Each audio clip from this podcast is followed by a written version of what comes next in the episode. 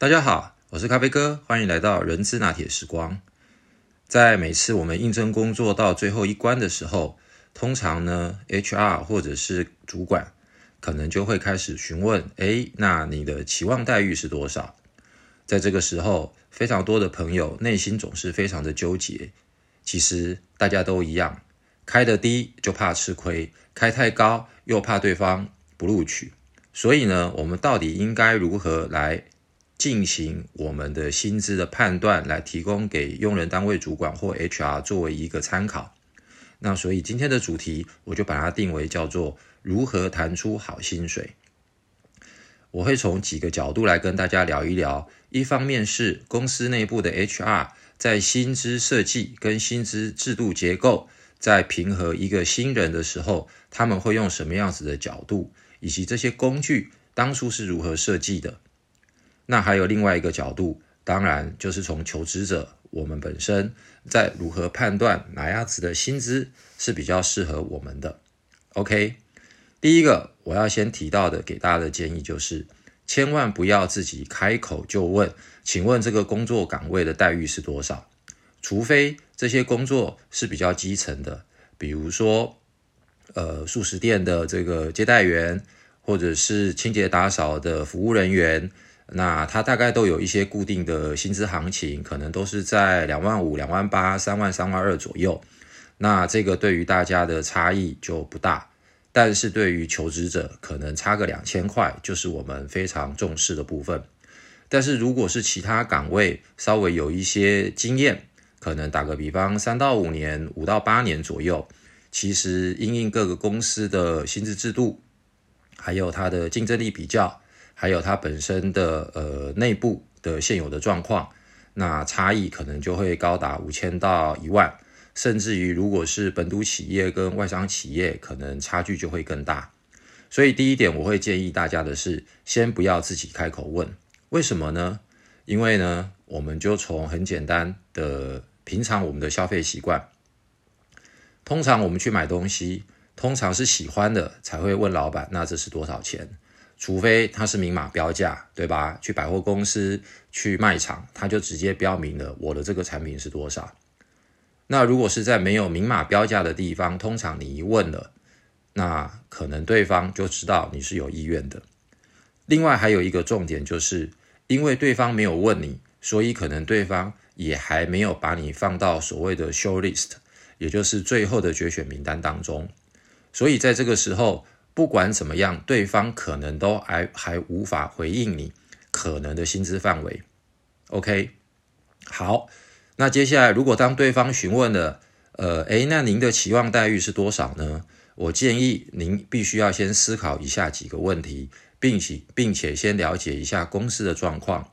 比如说，第一点，那我我想请教一下，公司除了一年十二个月的薪水之外，有没有其他的奖金制度？那有些外商或本土公司，他们都有所谓的保障年薪，可能是十三个月、十四个月，甚至于还有一些公司是保障十五个月。那当然，这个所谓的保障也因应每家公司的制度不同，有些公司可能是端午、中秋各半个月，年终一个月，那要当天还服务在职的才发放，那未满那个期间的就会依比例给予。那除了这个所谓的保障年薪之外，还有另外一个可能就是所谓的绩效奖金，或者是员工分红。那通常这个时候，我建议您可能只需要了解有这些制度就好，而不要再细问。那请问年终奖金大概是多少钱？五万、八万，两个月、三个月，或者是员工分红，我可以分多少？因为通常 HR 或用人单位主管。肯定都会给你一个知识的标准答案，叫做是公司的营运绩效以及个人表现。OK，那当然，如果您不是一般的呃内勤行政人员，您是业务类、行销类或研发类的，或许你也可以再请问对方。那请问公司除了一年十二个月，或者是保障十三个月、十四个月之外，还有没有其他的业务奖金制度，或者是研发奖金制度？如果对方回答有，那其实我也认为到这个时候也就可以了。当然，你也可以试着再去请教，那请问一下，这些奖金大概的发放标准跟可能大概的发放的范围长什么样子？因为毕竟我们都还没有加入到这家公司，而每家公司的薪资跟奖金都是非常机密的。如果对方 HR 愿意跟您分享所谓的制度，我觉得那是非常棒的一件事。如果没有，那也不用心急。那通常他们会说啊，这个公司不一定。或者是公司有这个制度，不过还是要等您加入之后，那才会再跟您做说明。其实到这个时候，您大概也就可以知道公司基本的呃总年度薪酬的状况，可能就是比如说保障年薪十三个月，外加公司的营运奖金，或者是外加绩效奖金，外加业务奖金，外加这个呃等等的其他的部分。OK，那这是第一点。第二点的部分呢，如果对方已经问了说，那您的期望到底是多少的时候，我建议您还可以再去思考几个方向，视不同的状况再继续请教对方。比如说，哎，那我想请教一下，公司在这个职位目前核定是在哪一个职等？OK，可能朋友会说，那到底什么叫职等？一般来讲，比较有制度、有规模的公司。他们可能会有，比如说十三个职等，或十五个职等，或甚至于到十八个职等，依据公司的规模大小，那它的代码有些是用一二三四五六七八，有些是用 M A X 一，那有些是用三二三三三五，那有些是用不同的代码，但是呢，它都是属于一个职等的一个代号。那以下我用简单所谓一二三四五的职等来说好了。通常职等越高，那就代表你的职位是越高的。那有些公司它可能没有这么专业的 HR，所以它没有所谓的职等制度，所以它可能有所谓的呃助理工程师、工程师、呃资深工程师、高级工程师，他们是用职称来判断。那其实这个在某种程度也几乎等同于职等，只是在这个地方，我也呃跟如果您是 HR 的朋友，也可以跟您分享。我会更建议的是，公司一定要有职等，再去对照所谓的职称。为什么呢？因为在比较大规模的公司，它除了在台湾有营运本体之外，它在其他的海外地方也会有营运单位。而通常每一家公司的经理，可能他所定义的是不一样的。如果你没有职等体系，只有职称体系。那在海外可能工厂规模只有两百个人，也叫经理；而在台湾规模可能高达三千个人，也叫经理。那这个时候，您在做薪资集聚表，或者是叫做薪资结构表的时候，就会变得非常的麻烦，因为他们的工作岗位的职责、能力，还有所要负责的这个决策范围等等业务范围都不一样。反过来说，如果我们是求职者，如果对方告诉您啊，这是一个资深工程师的职位，那或许您可以在接下来请问他，那请问一下，以公司的制度，在资深工程师他的薪资范围大概会落在什么数字？那通常有些时候 HR 他可能就不会愿意告诉你。那有一些他如果真的对你是非常有兴趣的，或许他会跟你透露。嗯，大概是在四万五到六万左右。其实这个时候，某种程度，他就已经透露出来了，您的这个职等在公司的内部是在这样子的一个薪酬范围。OK，如果您是高阶主管或者是中高阶主管的时候，他可能还会询问：那请问您现在的月薪是多少？这个时候，如果您是中高阶或资深主管的时候，我会建议您必须要先考虑一下。因为有些时候，HR 他并不是真的想要录用你，他可能是利用这个时候在做市场行情的薪资调查。那当然，从我们的角度，我们思考完了之后，我们也可以给出一个所谓的范围。您可能就可以这么说：，呃，我的总年薪含奖金，那公司的制度呢是保障年薪十四个月，那所以我的总年薪可能是落在一百五十万。那除非他又细问您，那请问您现在月薪是多少？那当然，这个时候你就自己判断是不是要呃告诉对方。不过前提一定都必须要是很诚实的告诉对方。所以如果以刚刚的例子，年薪一百五十万，保障年薪十四个月。而如果您告诉对方的月薪是在八万块，那么可能对方的 HR 立刻算数一算，他大概就可以算得出来哦，你的奖金大概会是多少？那这个时候可能 HR 还会再追问下去，诶，那您拿到这个奖金跟其他的同仁比较起来，您是比较好的，还是正常，还是偏低的？其实这句话的意思就代表的是您。拿到了这二三十万的奖金，是因为您是特别绩优所以拿到的，还是是平均水准，还是是绩效没有特别好？为什么呢？因为呢，通常 HR 在核定薪资的时候，他还会考虑到的就是您在目前的公司或者是前一家公司的绩效表现状况，来作为录取你的时候如何去帮你争取往薪资结构里面更。高的一个薪资水平，帮你去做核定。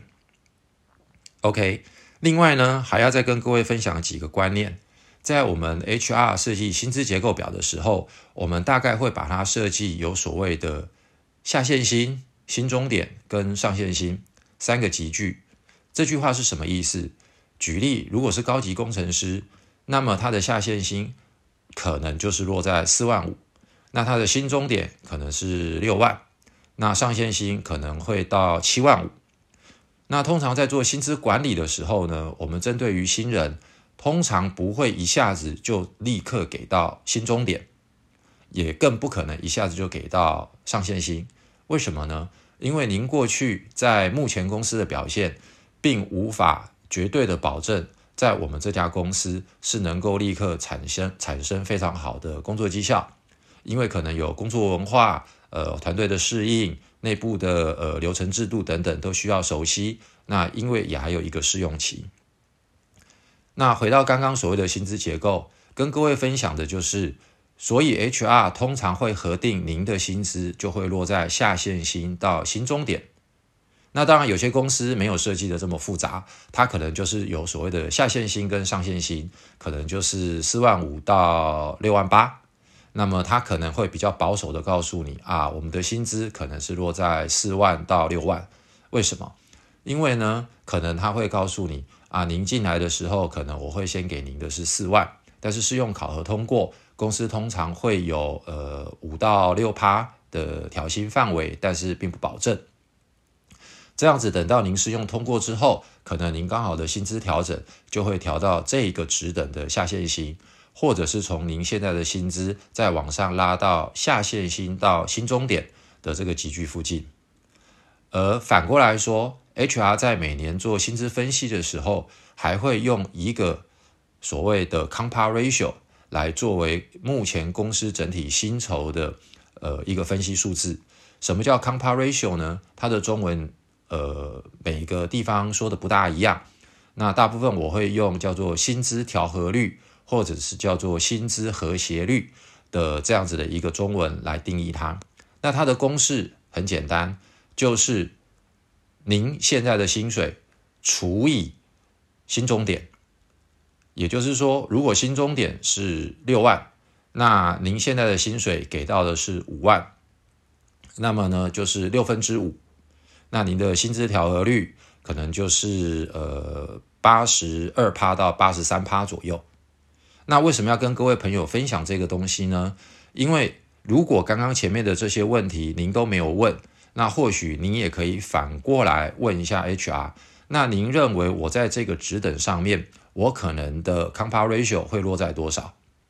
如果他告诉你 compare ratio 会落在七十，那坦白说那就是偏低。如果他告诉你你的 compare ratio 会落在八十到九十中间，但是还是需要经过主管。跟总经理的核准，那么您大概心里也有数了。为什么？因为他给您的也就是相对高的，代表他是非常希望您可以来加入我们的公司。OK，那我们再更往前推，这个薪资集聚到底是怎么设计出来的呢？通常呢，我们就是会参考所谓的市场的薪资行情调查。那目前在台湾比较有名的大概有几家。那以外商公司或者是大型企业会参加比较多的，就是未来韬越，哦，它叫做它叫做 Willis Towers Watson。那它是全球非常有名的一个呃薪资呃，应该算是人力资源服务公司。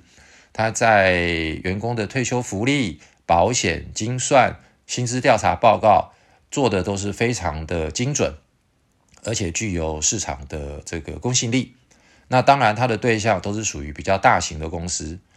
那如果您是这样子的求职者，到这样的大型公司的话，通常这些公司就会用未来超越。那当然还有另外一家外商公司叫做 Mercer，不过 Mercer 以咖啡哥的了解，最近在台湾的部分，可能它的声量比较不如未来超越，但是 Mercer 在中国大陆其实算是排行非常顶尖的，跟未来超越是类似的工作的服务内容。另外，台湾还有两家本土的企业，一家叫做资鼎，另外当然就是我们耳熟能详的一零四喽。不过呢，不管哪一家公司，他们都有自己的职等的呃评价系统。那这句话是什么意思呢？简单来说，就是每一个工作岗位职责，它会用很多不同的因素下去做评定。但是呢，我们需要有一把公共的尺来衡量全台湾每一家公司不同的职等跟不同的职位。因此，这三家公司都有自己的一把尺。那那一把尺的刻度，我们就称之为叫公尺。哦，公尺的部分不是那一个公尺哦，就是公用的标准一致的尺度的这个公尺。那所以，如果您真的非常专业，或许您更可以来询问对方，请问我这个职等可能是未来超越所对应到的哪个职等，或者是我所对应到资顶。或一零四的薪薪酬报告的哪个职等职位？因为一旦这么说了，您大概就可以呃运用一些方法去了解到大概这家公司对于这个职等所设计的薪酬范围大概会落在什么地方了。OK，今天跟各位谈的非常的多，希望呢这一集能够对大家有所帮助。当然，最后的结论还是要送给各位朋友一句话。有些时候呢，当我们加入一家公司，如果就期待一下子拿到的是最高的薪水，或许您带来的反而是更多的困扰。因为 HR 跟单位主管，他除了要吸引外部人才加入之外，当您加入之后，您也就成为他团队内部的一份子。虽然每家公司薪资都是保密的，但是其实大家或多或少大概也能够猜得出来。可能您的薪资是比他高，高多少？可能大概抓一下，或许能够猜得出来。甚至于也会有很多的伙伴私底下大家都会交流。如果您一下子进去就要求一个非常非常高的薪水，对于您来说肯定会是一个压力，因为现在内部的同仁可能有人已经在这个岗位服务了很多年了，那他们的心态可能会是：哎，我想了解一下。到底你的工作能力有多好？那如果是友善一点的伙伴，他可能会尽量的向您看齐跟学习。但是每个人的心态不一样，或许有些人他就会冷眼旁观。那有些时候，甚至于在进行任务或者是专案合作的时候，可能也会有一些让您意想不到的突发事件。OK，所以呢，呃，咖啡哥想要送给大家一句话。薪水拿得高，不如薪水拿得久；薪水拿得好，不如进入之后好好表现，展现绩效，让大家对我们是真的的认同，再逐步的透过每一年的努力来争取自己的晋升跟调薪，这样子我们的职涯的路程才能够走得又长又久。好，那今天呢就到这边跟大家分享完毕，谢谢大家。那。就如我们在呃网页上面所写的，麻烦各位，如果对于这一集您觉得很好，也可以分享给您所有的朋友，不限于是 HR 哦。因为我们在求职谈薪资的过程当中，每一个人都会遇到的。那也麻烦您订阅以及按赞，给咖啡哥跟牛娃姐一个鼓励，让我们能够持续的往下走下去，提供给您更多不一样的内容，来继续跟各位做分享。谢谢大家，拜拜。